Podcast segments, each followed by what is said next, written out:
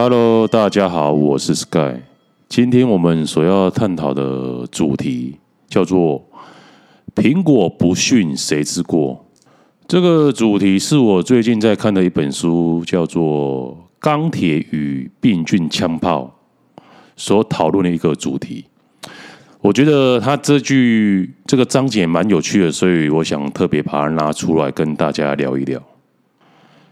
他这本书其实最主要在讲说，为什么是欧洲人去发现了新大陆美洲，去征服殖民了非洲，去殖民了印度，而不是美洲的印第安人来征服欧洲或者是亚洲的民族。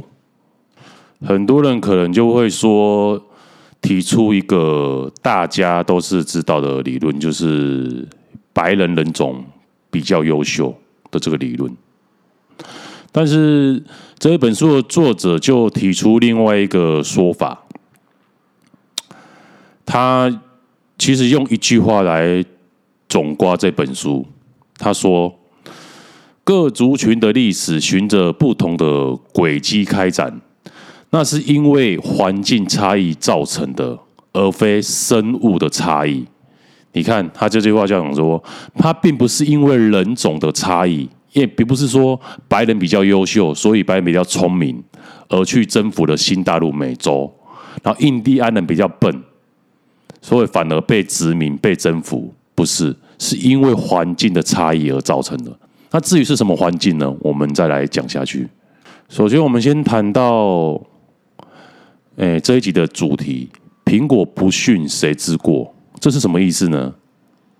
就是说，为什么美洲大陆的印第安人没有办法驯化苹果，而是欧亚的欧洲人把苹果带到美洲大陆了？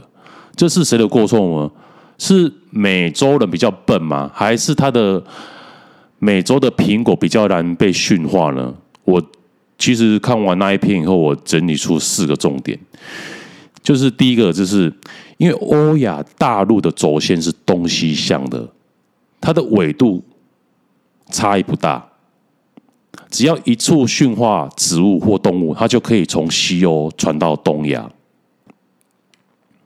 然后第二点就是，因为非洲大陆跟美洲大陆的轴线是南北向的，它纬度差异很大。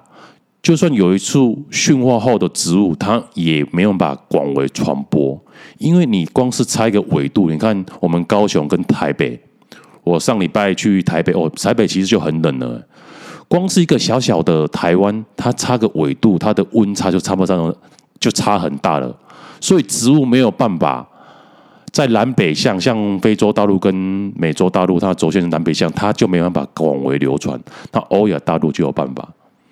那第三点就是，苹果的生长方式是属于插枝法，相对其他的植物，它只要破种，然后浇水。我们小时候都有做过实验嘛，那个绿豆嘛，哦，只要放在棉花里面，然后浇水，它就会发芽了。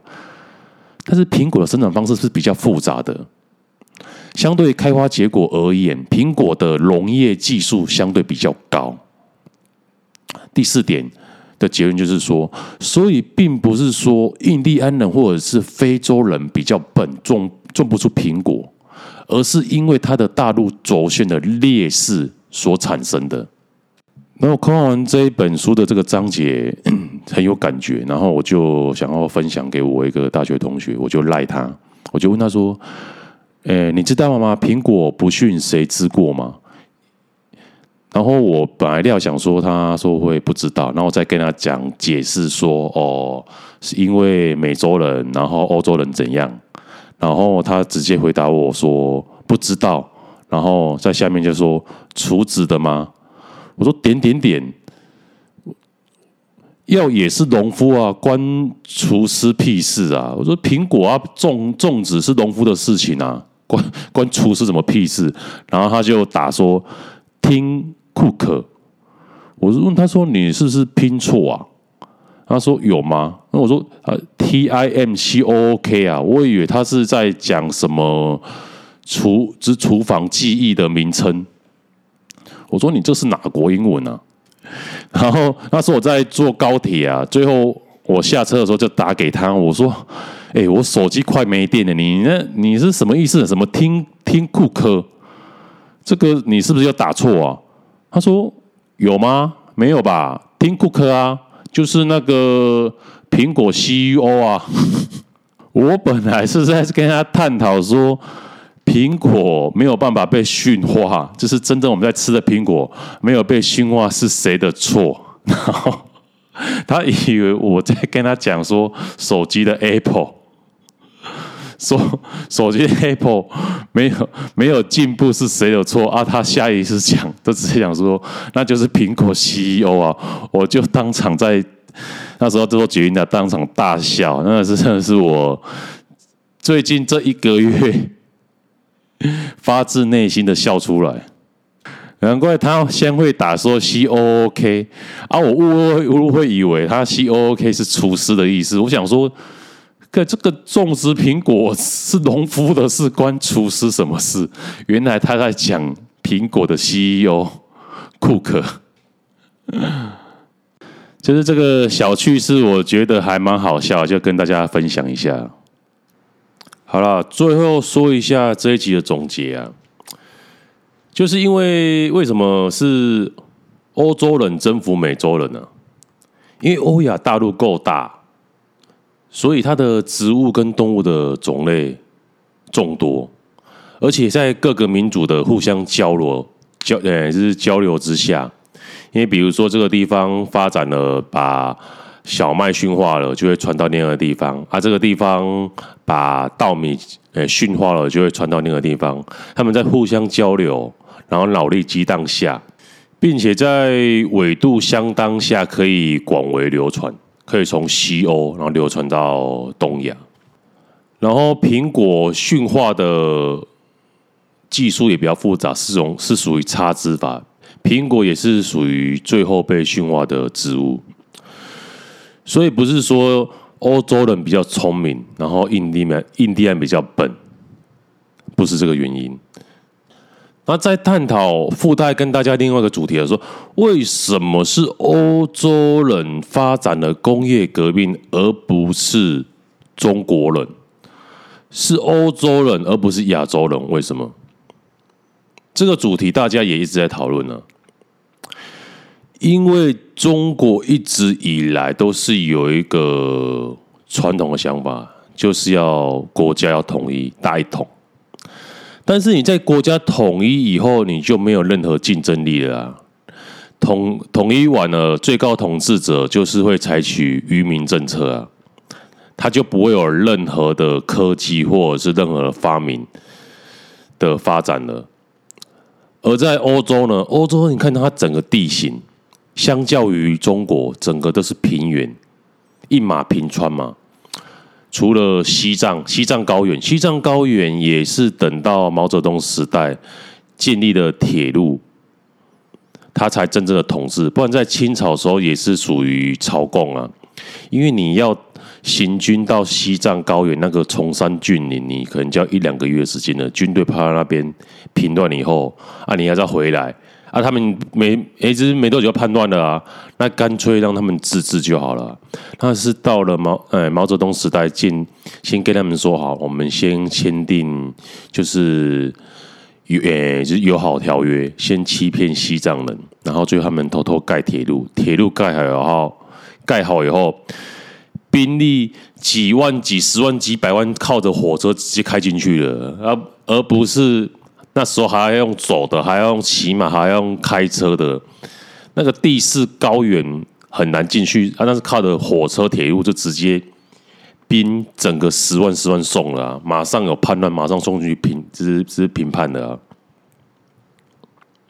然后至于为什么韩国跟越南没有办法被统一，因为他们之间都有隔着山，像韩国就是乌头山嘛，然后越南那边有个就是。